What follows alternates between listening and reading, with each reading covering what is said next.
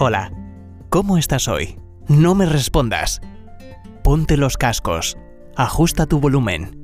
Te compartiré pensamientos, reflexiones, consejos y enseñanzas para que mejores tu calidad de vida mientras viajas, o descansas, o en el gimnasio, caminando por la playa o la montaña, o simplemente mientras tomas tu café. Acompáñame en este nuevo episodio de Salud 360 grados.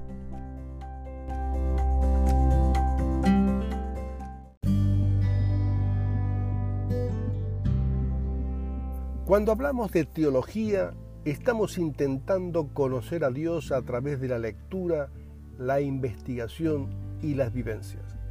Esto tiene su importancia porque nuestras creencias afectan nuestra conducta. Algunos de los filósofos más destacados en el pensamiento occidental, como Kant, Marx o Nietzsche, fueron afectados por una fe que limitaba el desarrollo integral del ser humano, separándose de la fe y divinizando la razón. La teología constructiva no depende de la evidencia experimental o la aprobación de la cultura contemporánea, sino a una examinación responsable de los escritos originales. Se debe evitar la preferencia de la psicología humana, la influencia de los conceptos arraigados en la tradición y la cultura. Estas no debieran condicionar la tendencia a creer lo que está de acuerdo con nuestra identidad grupal. Porque en la teología práctica hay errores de omisión como de acción, defectos por exceso así como por ausencia.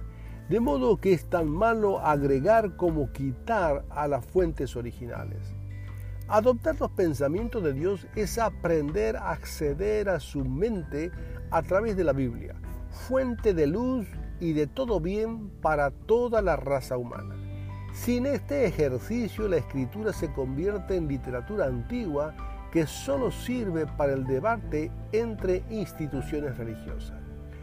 Sin ninguna duda, solo hay una iglesia y el único que la conoce es el Señor Jesús. Según se desprende de la enseñanza bíblica, la iglesia no es una institución teológica impecable, sino un organismo vivo en la tierra que refleja la naturaleza divina con los defectos del barro humano. Este cuerpo diverso de diferentes lenguas, pueblos, linajes y naciones está disperso, perfeccionándose en toda la tierra esperando el retorno de su Señor. En esta era digital, en donde los medios de comunicación están exaltados y sobredimensionados, no podemos ni debemos prescindir de todo el potencial que Dios ha dado a su iglesia. Vivimos tiempos peligrosos por exceso de información con escasa reflexión que nos impulsa a aceptarlo todo o a negarlo todo. Positivistas y negacionistas a todos los niveles. Así que detente en estas fechas, reflexiona si lo que celebras está relacionado con una fe sana o es producto de una sociedad enferma por el materialismo y el consumismo.